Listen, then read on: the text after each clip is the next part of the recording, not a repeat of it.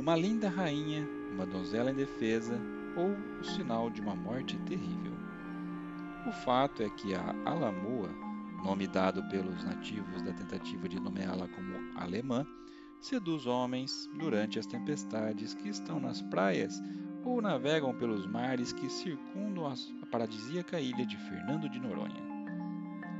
Esses encantados pela sedutora loira de olhos azuis e coberta por joias, arremessam-se aos seus pés e ela oferece-lhes abrigo do forte temporal e um tesouro escondido nas profundezas da gruta onde mora desde tempos antigos, quando possuía um luxuoso castelo destruído pela chegada dos europeus do norte. Ao adentrarem na morada de pedra da bela anfitriã, os homens, admirados pelo vasto tesouro disponível, enchem seus bolsos e braços como com todo o ouro e pedras preciosas que conseguem carregar.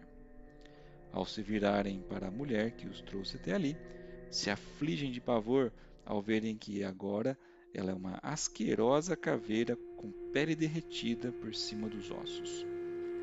Tudo que levam vira areia. Tentam uma fuga desesperada, mas em vão. Não encontram mais saída. Os moradores da região contam que às vezes os gritos desses homens podem ser ouvidos ao longe. Eles ficam aprisionados lá durante toda a eternidade sofrendo com horríveis torturas infligidas pela rainha caveira como punição por sua ganância.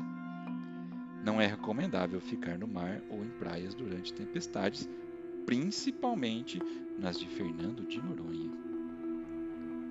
Você está ouvindo a quarta temporada de Lendas Brasileiras, uma adaptação da obra Chiara Escuro Estúdios Yearbook 2018, com os principais personagens do folclore brasileiro.